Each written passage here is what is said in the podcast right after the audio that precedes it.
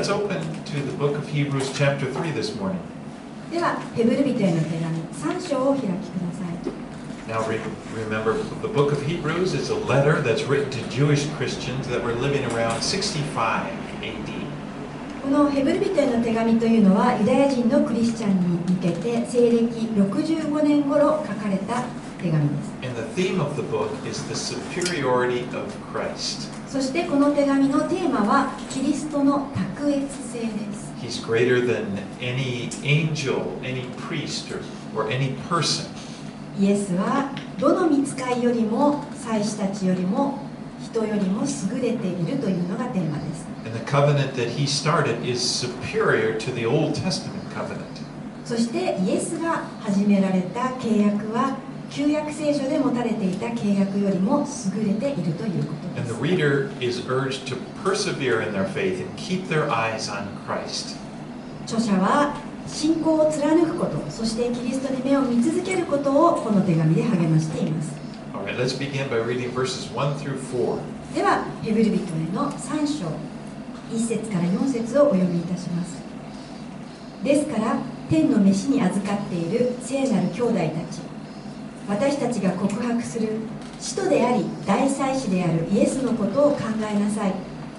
モーセが神の家全体の中で忠実であったのと同様にイエスはご自分を建てた方に対して忠実でした。家よりも家を建てる人が大いなる栄誉を持つのと同じよう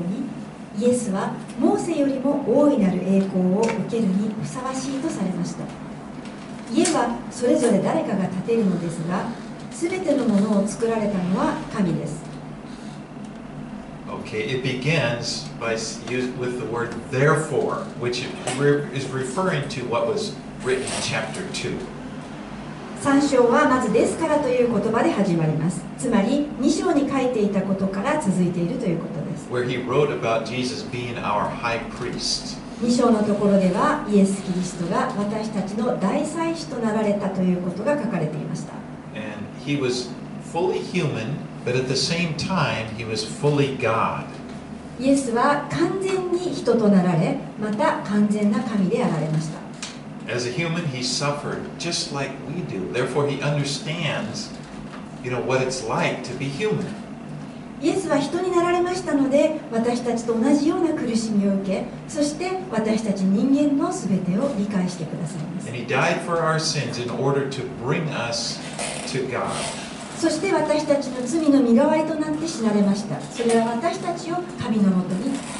え連れて行くためでした Okay. Um, so. 私たちは今や神の家族の一員となりました It's like God is our Father. We have our Father in heaven, God, and then Jesus, our brother. 私たちの天のお父さんそれが神様ですそしてイエス様は私たちの兄弟です And so he says, therefore, since this is true, consider Jesus, the apostle and high priest of our confession. そして著者はそれを踏まえた上で「ですから」と始めます使徒であり大祭司であるイエスのことを考えなさい He, he refers to the readers as, as holy brothers who share in the heavenly calling. 著者はあなたたちは聖なる兄弟だそれは天の飯に預かったものだと声をかけています They're part of the family of God. あなたたちは神の家族になったんです And actually, I should say we, because it's not only them, it's us. We are part of the family of God. それは私たちと呼ぶべきです私たちもまた神様の家族の一員になりました We have a heavenly calling. 私たちは天に召されているんです Jesus has gone into heaven ahead of us, and he's preparing a place for us. イエス様は私たちの先に天に登ってくださいましたそして今私たちのえー住まいを用意してくださっています And because that's true, we should,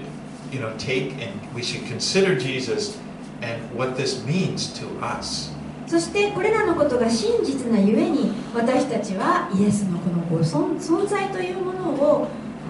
考えるべきです Jesus is called the apostle and high priest of our confession. ここでイエスは使徒であり大祭司であるそのように告白すると書いてあります So then last week we got into the fact that Jesus is our high priest. 来先週私たちはイエスが大祭司だと学びました In the Old Testament, the high priest's job was to represent the people before God and also to represent God to the people.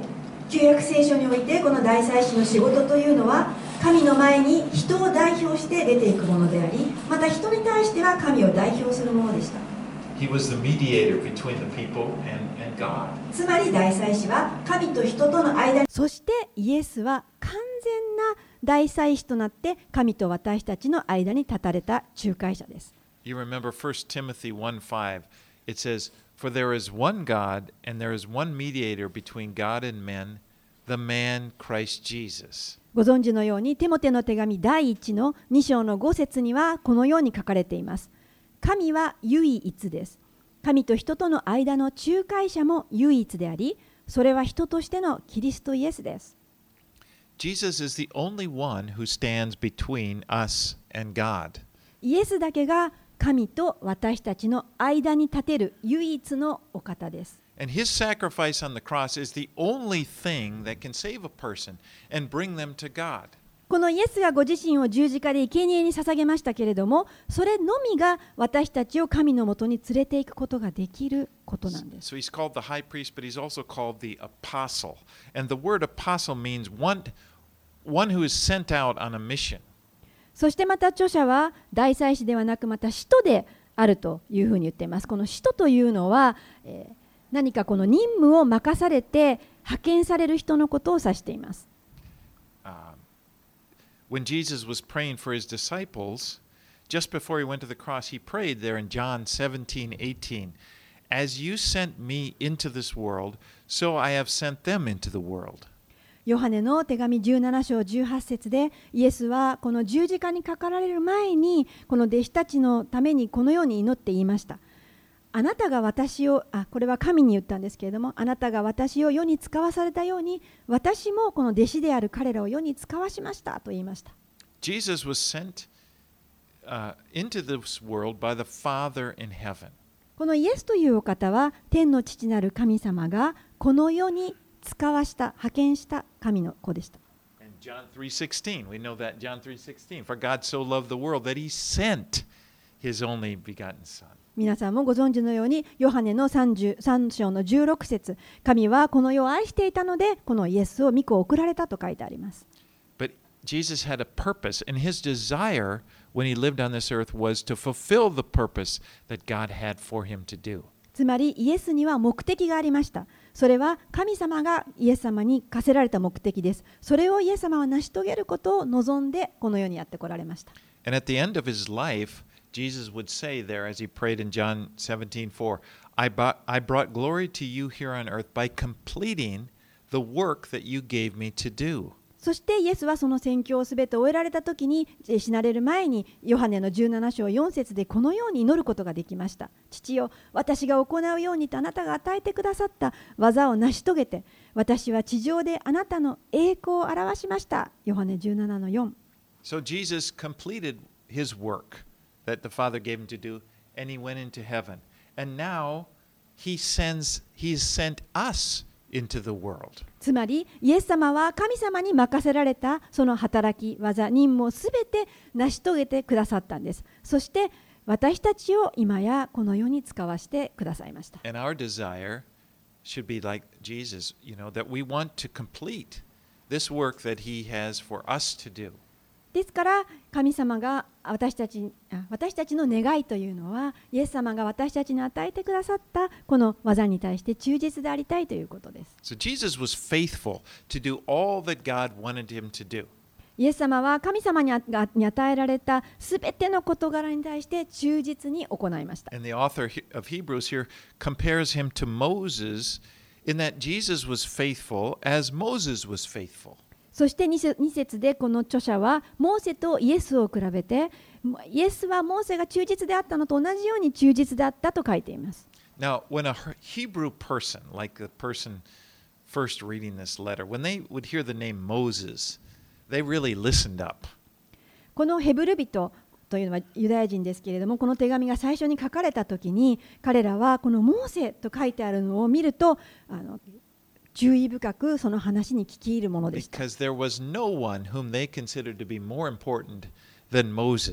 なぜなら彼らにとって、モーセよりも大切な人はいなかったからです。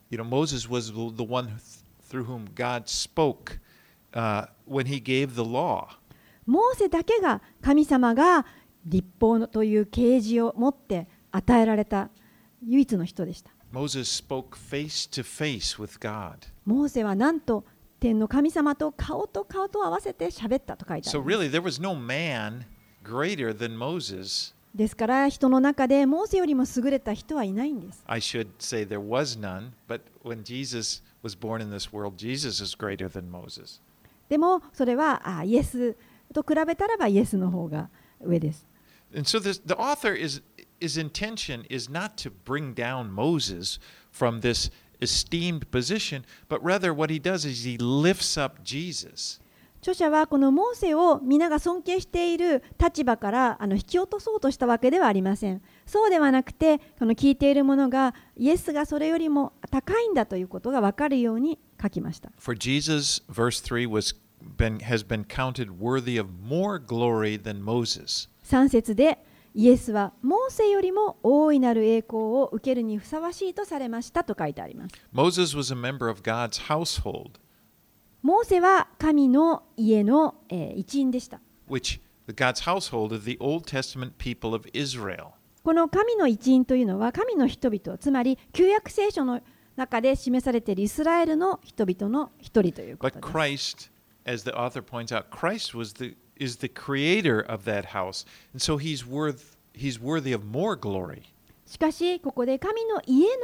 えー作り主であるのがイエス・キリストであると。つまり、作り主であるものに栄光は値するんだと。Right, let's go and read 5 and 6. 続けて5節から6節を読みいたします。モーセは後に語られることを証しするために神の家全体の中でしもべとして忠実でした。しかしキリストは御子として神の家を治めることに忠実でした。そして私たちが神の家です。もし確信と希望による誇りを持ち続けさえすればそうなのです。Moses testified of what was to come. モーセは自分の時代よりも後に起こることを証ししたと書いてありま You す know,。Moses wrote the first five books of the Bible. 皆さんご存知のようにモーセは旧約聖書の最初の、えー聖書の5章を書きました And in fact, he was Moses was God's mouthpiece. 神様はモーセを代弁者として用いたんです But Jesus is the subject of what Moses wrote about. でモーセが書いたことの主題になるなられるお方がイエスでした You know, when Jesus appeared to his disciples, you remember when they were walking on, or uh, that story of the dis- when he met the, them on the road to Emmaus after his resurrection, he spoke and he said, Luke 24 44, These are my words that I spoke to you while I was still with you, that everything written about me in the law of Moses and the prophets and the Psalms must be fulfilled. えー覚えてらっしゃるでしょうかイエス様が死んでよみがえられた後に弟子たちの前に現れましたねでエマオの道でルカの24章の44節イエス様はご自分のことを彼らにあの分かりやすく話してこのように言いましたルカの24の44節私がまだあなた方と一緒にいた頃あなた方に話した言葉はこうです私についてモーセの立法と預言者たちの書と詩篇に書いてあることはすべて成就しなければなりません So Moses was a servant in God's house, but Jesus is the son. モーセは神の家の中のしもべでしたけれどもイエスは神の一人子巫女でした Moses was never called a son. モーセは決して神の一人子と呼ばれたことはありません。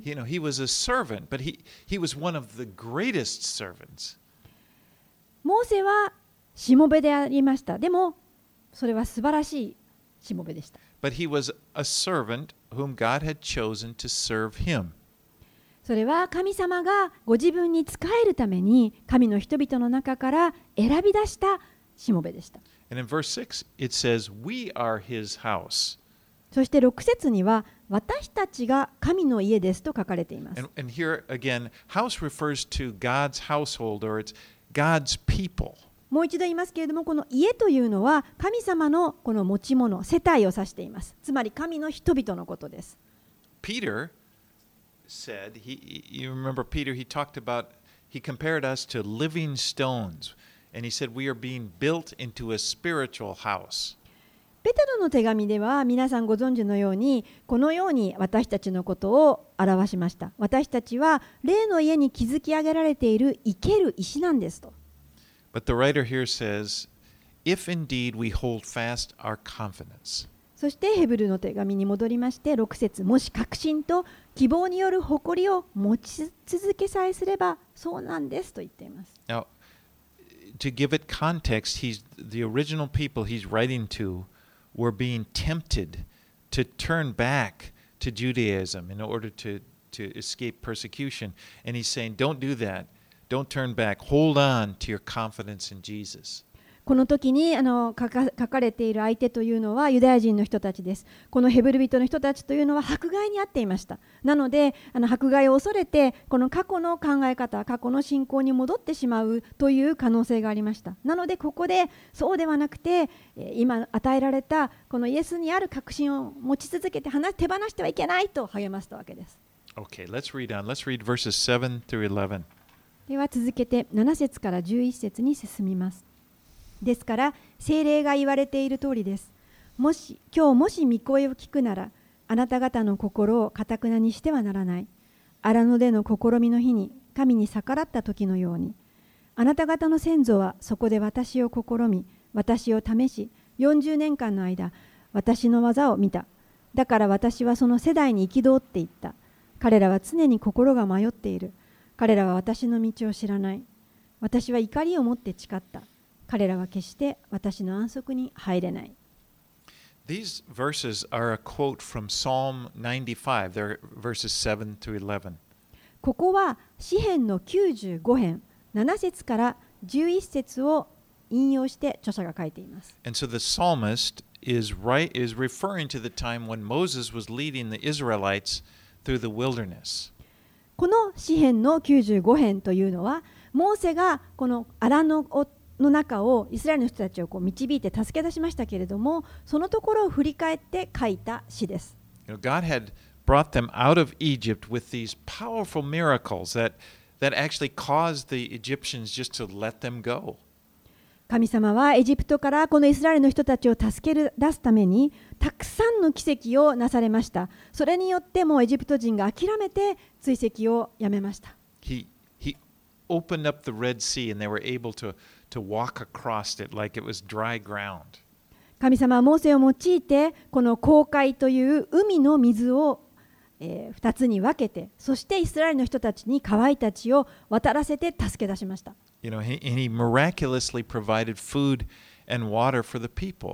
またモーセは神様によってイスラエルの人たちに必要な水と食物を与えました。But, you know,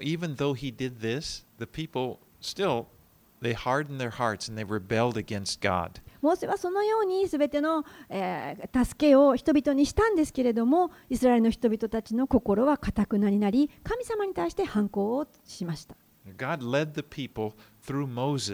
神様はモーセを通してイスラエルの人たちを導いたんです。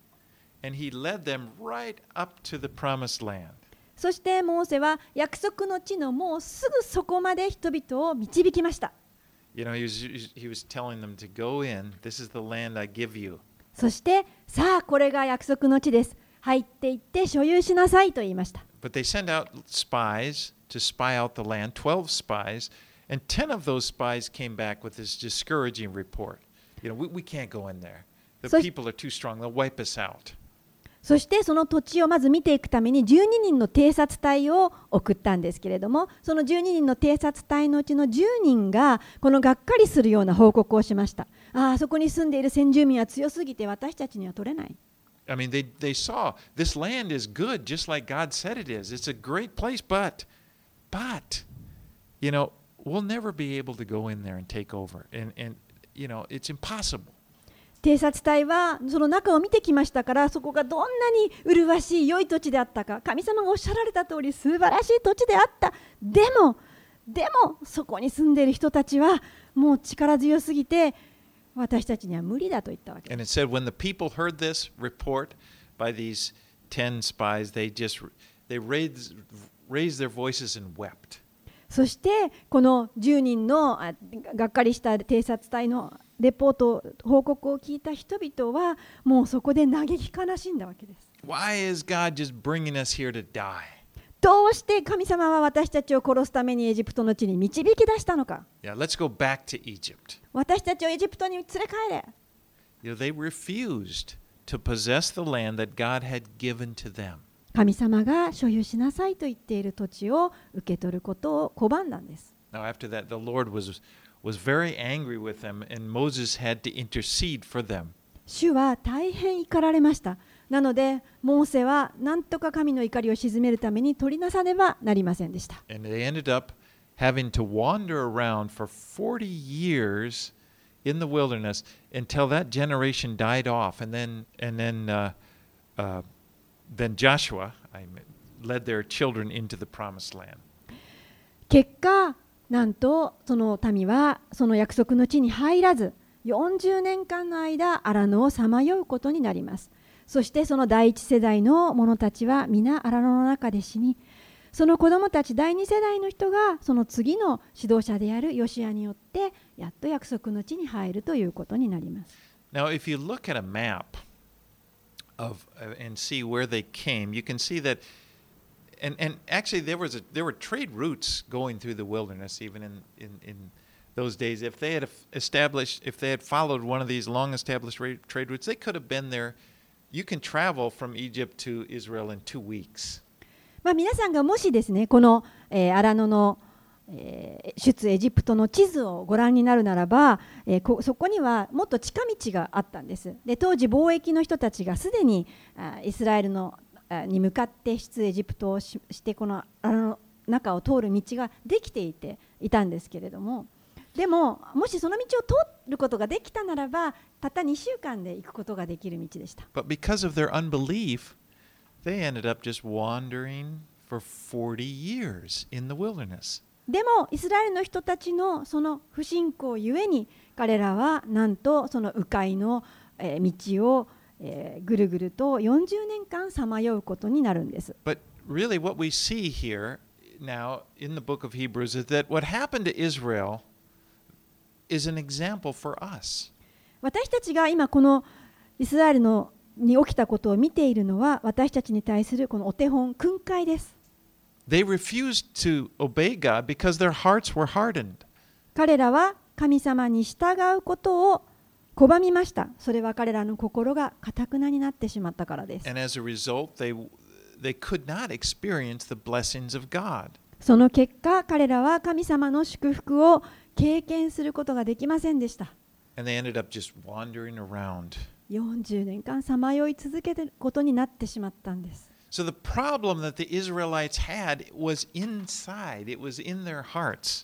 イスラエルの人たちが持っていた問題は何でしょうか？それは彼らの心の内側にありました。The problem wasn't with God,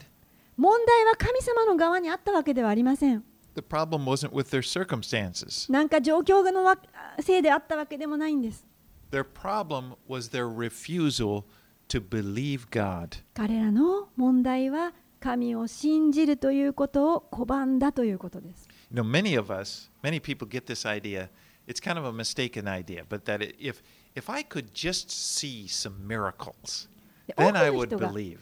失敗をしてしまうんですけれどもあの私たちよくやってしまうんですけどもし私たちがもっとこの奇跡を見ることができたら信じることができただろうなと思っ You て know, しまい if I ます could see that, then there would be that would be settled. I would trust God for the rest of my life, no doubt. もう彼らがその書いてあるようなこんな奇跡を見たならばもう私だったら絶対に従う You know, it's it's like it's on God. He, he just needs to do that, and then I'm okay. He he just needs to do the miracle for me to see. Then I'm okay. You know, もし神様がここでバーンと私に分かりやすい奇跡を見せてくださったならばもちろん従いますこのように見せてくれればもう問題なく従いますと But think 思ってしまい about が this. ちです These people saw more miracles than probably anyone who has ever lived on the earth. でもこの知っていただきたいのはこの出エジプト記に書いてあるこの奇跡人々が体験した奇跡というのはこの地上でこのどの他の人間の人々が体験した奇跡よりも数多くの強い奇跡を見せられてきたんです。The only people I は could I tried to think, well, who who is seeing more? Maybe the disciples that were with Jesus for, for three years, maybe they saw more miracles, but these people saw miracle after miracle. もちろんですね、イエスと一緒に弟子たちは歩んでいましたから、その時にもいろんな奇跡を見せていただいたことだと思いますが、この旧約の出エジプト記の荒野の中での奇跡というのはものすごい奇跡で、奇跡に続いて奇跡をずっと体験し続けてきた人たちだったんです。And although these people saw so many miracles, they, they still they would not believe God when he told them what to do. そんなにすごい奇跡を次々と見せられたとしても彼らはしなさいと言ったことをしない信じなかった。それは彼らの心の中の問題でした。11節で私は怒りを持って誓った。彼らは決して私の安息に入れない。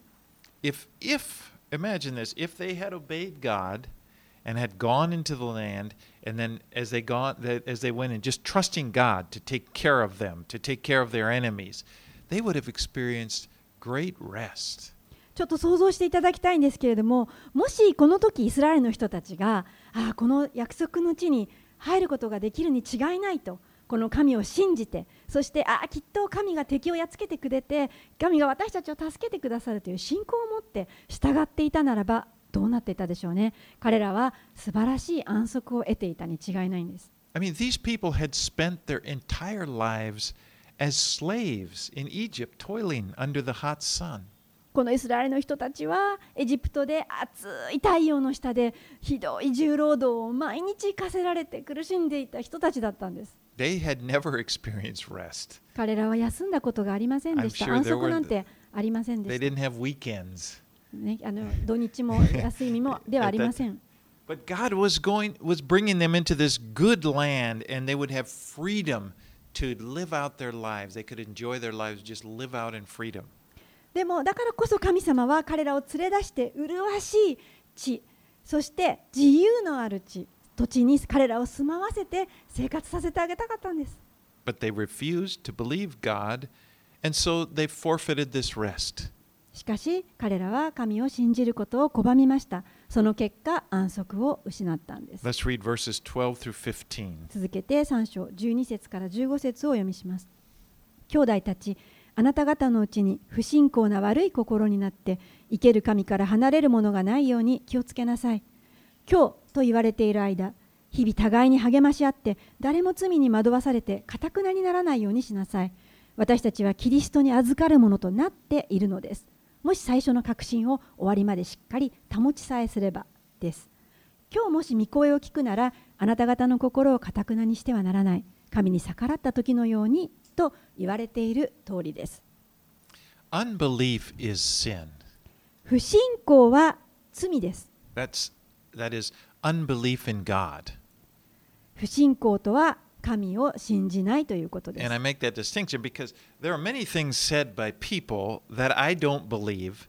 And, you know, there are many people I don't trust to follow, and God doesn't expect me to. まあ、神を信じないことが罪というのを今ちょっと強調しましたけれどもというのは多くの良い人たちが良いことを言ったりいろんな教えをしたりしますけれども私たちは何もその人々を信じたりとかあるいは人人間についていくということをしなくてもいいわけです。なぜなら神様はそんなことを私たちに願っておられません。Because people, as you know, are far from perfect. なぜなら人間というのは完全からほど遠いからです。But God, on the other hand, is perfect. でも神というお方は完全,完全なお方です。なので、その完全なる神にを拒むということは罪だということです。でそれは小さなことではないんです。不信仰というのは大変大きな罪なんです。その罪は神をあなたから引き離してしまうからです。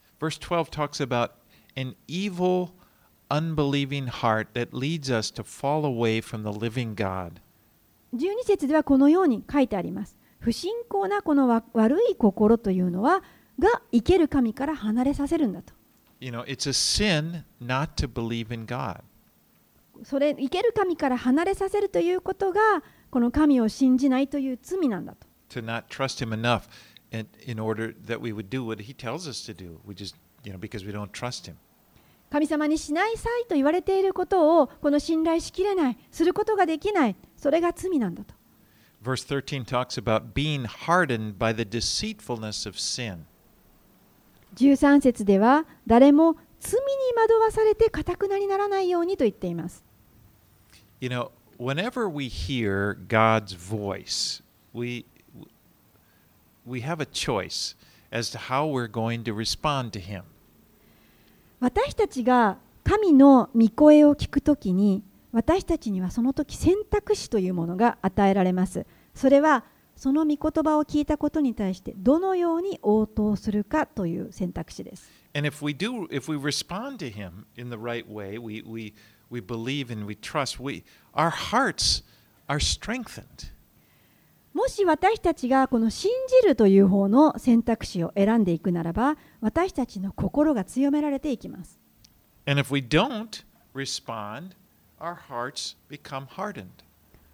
その御言葉に応答しないで信じないという選択肢を選んでいくならばあなたの心は固くなっていくんです。But it says here about being hardened by the deceitfulness of sin. One of the ways sin deceives us is by causing us to believe that it doesn't really matter if we respond to God or not. まあ、罪に欺かれないでと書いてありますけれどもあの罪の欺きの一つにはあのこういったものがありますあのそれを気にしないということです You know, we might 罪を気 even にしない you could even get to the point where you you know you read you kind of understand you don't even intend uh, you know you might not even consider whether or not we, you should obey him つまり神様の御言葉を聞いてもあのそれに従うかどうかということさえも考えないようにえー気にしないようになっていってしまうということですそれが固くなということ And you know, I just think this is really important. This is something we have to watch out for, especially those of us who know the Bible well and read the Bible a lot. 私たちは大変ですね、このことはあの大事なことで警戒しなくてはいけないんです。特に聖書をいっぱい読まれる方、聖書も知ってると思っている方にも言えることなんです。もうよく御言葉について精通しておられる方。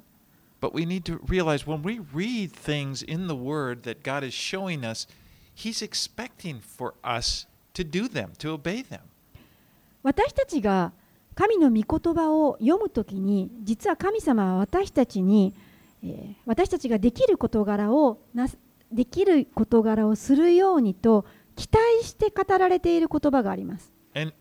we can become deceived if we think otherwise. ですけれどもそのように取らない時に私たちは欺かれていってしまうん And, and every time we, we, we do read or hear or and don't don't obey, our heart becomes harder. 私たちが神の御言葉を読んでその御声を聞くときにでもそれに従っていこうという応答をしていかないときに私たちの心はどんどん硬くなっていくんです For example, if the Lord is speaking to you about something in your word and you know he's really in his word and he's kind of convicting you and showing you, but if you respond if, but just not obeying, just your heart gets harder and the next time it it becomes easier not to respond. 例えばですけれども御言葉を読んでいて何かあなたに教えられてこの直さなくてはいけないというふうに責められたとします。でもその事柄を最初にこの聞いていかない従っていこうとしないならばその次にまた神様がやっぱりそこは直してもらいたいという従いなさいと言って語られた時に今度はもうそれを気にしないというふうにする方ことが簡単になっていってしまうんです And as your heart gets harder and harder, and, and it comes to a point where you don't even think about responding. You know, it doesn't even occur to you. そして毎回神様語ってるんですけれども毎回そのように気にしないようにしていくとどんどん心がかたくなになっていってもうとうとうその御言葉を聞いても何も心を動かされなくなります And I want to point something out in the teachings of Jesus where he was illustrating this. そして、三条の神様が、イエス様がこのそのことについて語っているところを今語りたいと思います。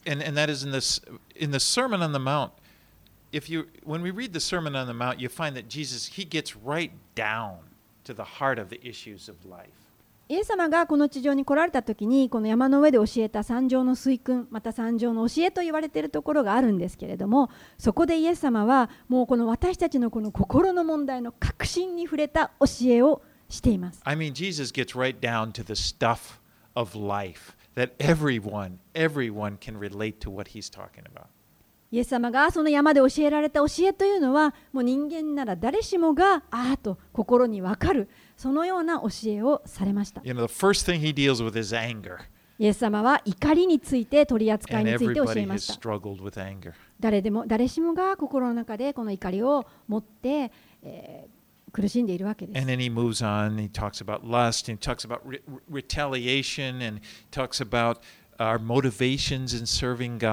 またイエス様はこの三条の教えの中で、えー、欲望だとかそういったものまた、えー人に対して仕返しをしてしまう報復だとかあるいは神様に仕えるその動機だとかそういった一つ一つのことについて教えておられます。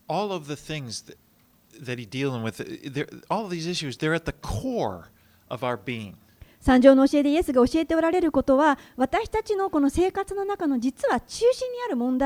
dealing with。all these issues through the Sermon on the Mountain and think, huh, I guess that's for somebody else. I mean, もしですね正直な人がイエスのその教えを聞いたならばああ全部できてるって言える人は一人もいません。but then at the very end of the sermon, he tells this parable of two men who build houses. そしてイエスはその教えの最後に、え2人の人の例え話をしました。2人の人が家を建てたという例え話をします。One builds his house on the rock, and, and other builds his house on the sand. イエスは言われました。1人の人は岩の上に家を建てて、もう1人の人は砂の上に家を建てましたと言いました。And he explains the one who builds his house on the rock is the person who, as Jesus said, hears these words of mine and does them. イエスはそしてこのように説明されました。岩の上に家を建てた人というのは、私のこし言葉、今教えを聞いて、それを行おうとするものだよと言いました。And he said the person who built their a house in the sand is that person who hears his words but then does not do them. そしてイエスはもう一人の砂の上に家を建てた人というのは私の教えを聞いても行わないように行おうと行おうとしようとしないものだよと言いました。 But as you know, when the storm comes, uh, the house that's built on the sand collapses, but the house that's built on the rock stays f- strong. 彼らの人生に嵐や洪水が押し寄せると砂の上のに建てた家は倒れてなくなってしまいしまったが岩の上に土台が据えられた家は倒れませんでしたよと教えました。But when you look at these two people, these two men in the story, the difference between them was how they responded to what they heard. そのい家を建てた2人の人を比べてみてください。この違いは何かというと、御言葉を聞いて応答した人かしない人かということです。They both heard the same thing. 2人とも同じ教えを聞いたんです。But this the guy who built his house in the sand, he heard it, but he just didn't respond to it. でも砂の上に家を建てた人というのはその教えを聞いたんですけれども応答はしなかったんです。Now, I, I do think, I do want to remind us, I think it's important to remind us, we're under the grace of God. ここは皆さん本当に大切なところなんで繰り返して言わせていただきますけれども私たちは神の恵みのもとにいるんです。You know, you make a great mistake if you turn the Sermon of the Mount into the law. ですから先ほど教えた三条の教えというのを何かこう立法法律だと思ってしまうとちょっと間違った考え That- 方を持ってしまいます the purpose. それは神様の意図していることではありません None of us follows God perfectly. 誰一人として私たち神様の立法に自分の力で従える人はいないんです。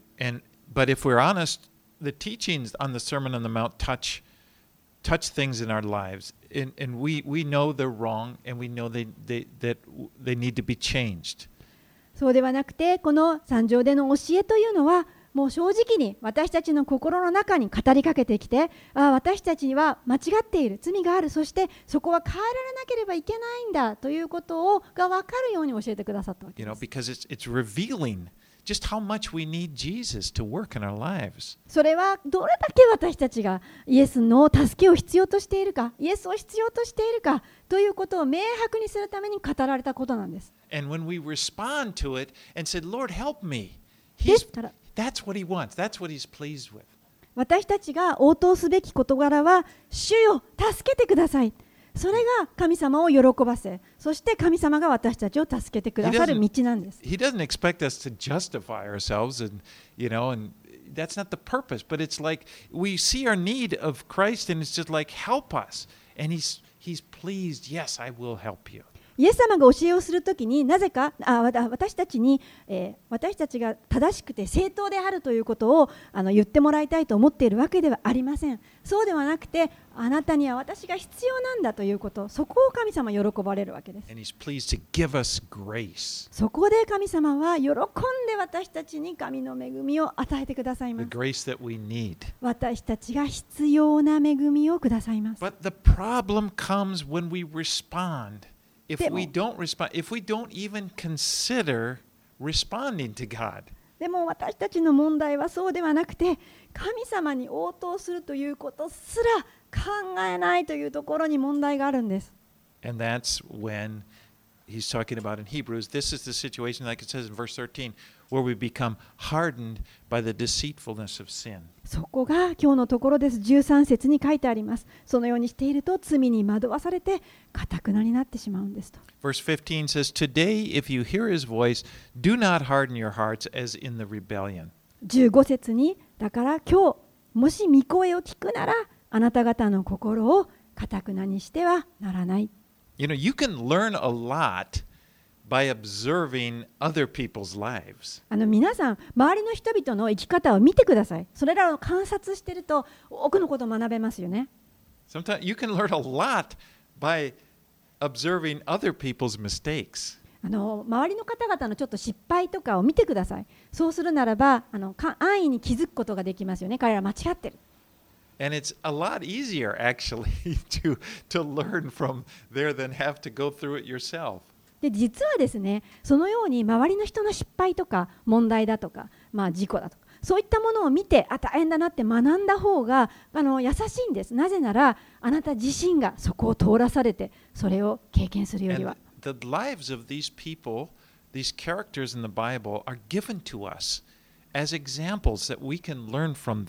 だから神様は聖書に多くの人物を書き記して残してくださったんです聖書に出てくる一人一人の人物を見ていくときに私たちは彼らの人生を通してそこをお手本として、まあ、そこを通らなくても学ぶことができるわけです You know, the Bible is just full of examples. It's full of examples of how you should do something, you know. And but it's also has many, many examples of people's lives that it's it's don't do it like that person.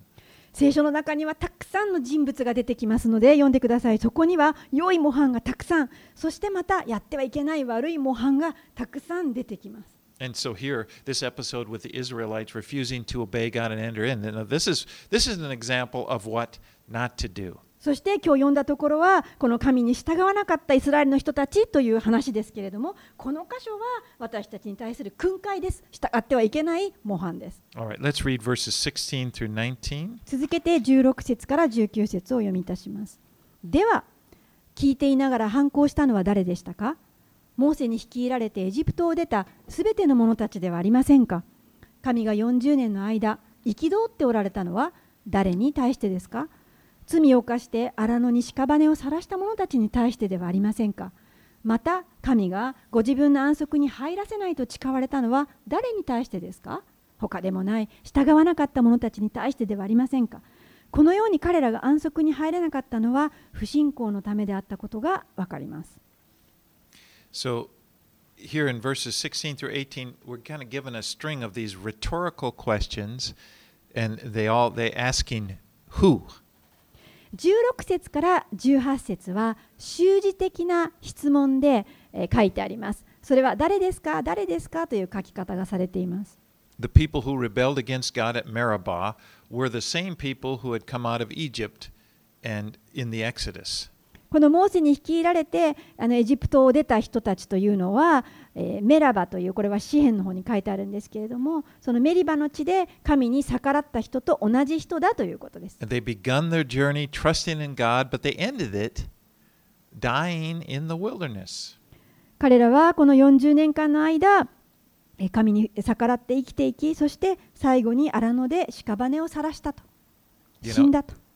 they, did, they, didn't enter into the, the land of blessing be, it, because of their decision, what they did. 祝福の土地である安息の土地に入ることができなかったのはこの誰このイスラエルの人たちの自分たちの選択によったんです。So you think about from God's position, God did all that He could do. この神様からの側から見れば、神様のできることはすべてなしてくださいました。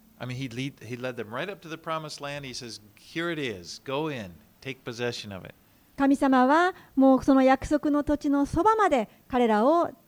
れてきて、そしてさあ、ここがあなたの約束の地だ、入って所有しなさいと言ってくださいました。でも彼らは反抗して入りませんでした。And in verse 19, it says, So we see that they were unable to enter because of unbelief. ですから19節にこのように彼らが安息に入れなかったのは不信仰のためであったことがわかります。God's desire is really to bless people. 神様の願いは人々を祝福することです。His desire is to do good to people. 人に対して益となることを神様はなされたいんです。You know, from his side, from God's side, he wants all people, everyone to come to know him and take he wants to he wants to them to let him take control of their lives and let him teach them how to live life. 神様の願いというのはすべての人々が神様のことを知ってそして、えー自分のコントロールを捨てて神様のご支配のもとに入ってそして神様から学び習ってそして道を歩んでいくそれを神様の側で望んでおられることです But although that's God's desire, we, we can see not everybody experiences this because not everybody puts their trust in God and believes what he says. しかしながら人々はそのように、えー従いませんなぜなら自分たちのその人々の側からしたらそのような神様を信じることはできないし神様の言ったことを信頼することができないんです you know, believing in God, trusting in God. This is this is the core teaching of the Bible from the beginning to the end. 神を信じること神を信頼することそれが聖書の教えている中心のことです You know, Abraham, way back in Genesis, Abraham, he believed God and he, he was credited to him as righteousness. 創世記聖書の初めの書にはアブラハムという人が出てきますけれども彼は神を信じた。そのことが神にとって義とされた。正しいとされました。アブラハムは別に完全な人ではありません。多くの失敗をした人です。でも he, trusted in God. God said, Come and, and let you know, follow me. I'm gonna show you. I'm leading to a place. And he went along. He did. He trusted God. でもアブラハムは神を信じたそれが神の義と認められた神様がお前の行くところに私が示した地に行きなさいそしたらそのまま信じて従っていったんです And the Bible holds him up as an example of that's the way to do it. で神様は彼のお手本を見せてこうだこうやってほしいこれが信仰だと見せてるわけです That's what God wants. 神様はこれを願ってますと And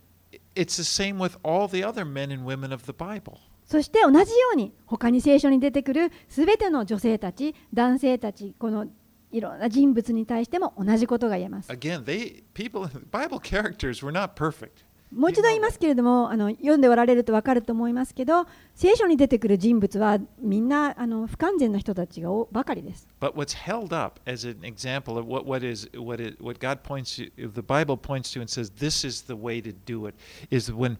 people, these men and women, they trusted God. でも聖書はそこで彼らをこれがお手本だこのようにしなさい彼らの信仰ゆえに称賛されたわけです。彼らが他の人々とこのより分けて称賛された人々とされた理由はたった一つ、彼らの信仰でした。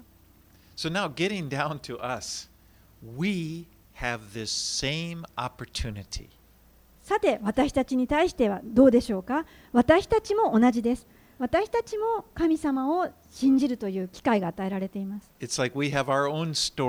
私たちは私たちのそれぞれの、えー、人生があります。そしてそれぞれが、えー、イエス様神に従うという、えー、機会が与えられています。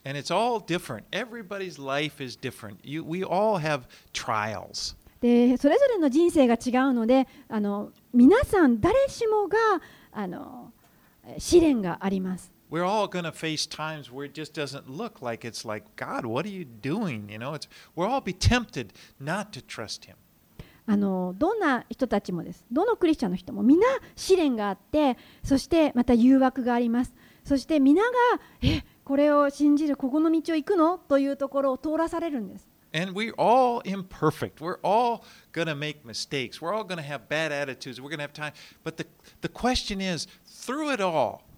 will we, will we trust in God? いいですか私たち皆それぞれが全員不完全ですそしてそれぞれ態度が悪かったり失敗したりしますでも神を信じるという方を選んでいくということです Well, we, when we fall down, when we maybe we, we fall down, you know, maybe it's bad. Will you get up again 私たちは失敗して時に転びます。でもそこから起き上がって神に従っていくということが望まれています。神を信頼するということです。あなたを神様は決して諦めません。あなたが転ぼうがつまずこうが神様はあなたを引き上げてくださいます。でも選択はいつも私たちにあります。その神をあなたは信頼していきますか？神様が一番いい道を、近道を知っているというふうに信じていけますか？この章はね、簡単なところではないんです。聞きづらいところもあるかもしれませんが、警告なんです。どうか罪に惑わされて、固くなにはならないでくださいね。Believe God. 主を信じてください Trust in Him. 神を信頼してください Let's pray. お祈りします Father, we thank you for the examples that you give us in Scripture. 神様今日御言葉を通して、えー手本を見せてくださったこと模範を見せてくださったことありがとうございます And Lord, we do not want to harden our hearts. 私たち誰も固くなな心になりたくないと思っています And if we've been deceived, just show it to us, Lord. もし私たちが何か欺かれているところがあるならこの朝また御言葉を通して私たちを示してください Thank you, God. Thank you for the work of your Spirit that sometimes does even points out things that are really uncomfortable. But thank you that you do that, Lord. 神様本当にありがとうございます。時に私たちはあー心えぐられるような御言葉があったりあるいは辛いところを通されますけど神様私たちそういうところを通して、えー見せてくださって直してくださっていることありがとうございます。Thank you, Lord, for never giving up on us. 本当に私たちを決して諦めない見捨てないお方であられることを感謝します。And I pray that you would strengthen each one of our, our hearts. そしてまた私たちここにいる一人お一人のことをあなたが力づけてくださることを感謝してお祈りいたします Help us to live our lives, uh, to run our race 一人一人違う人生ですけれどもそのレースを走り抜くことができるように一人一人を助けてください help. そして聖書にあるように私たち信仰の人々となることがなれなれますように In Jesus' name we pray, knowing that it's only by His grace that we're 恵 able. みだけが私たちにそのことをなしてくださるということを宣言します Amen. イエス様の皆によって祈りますアーメン All right.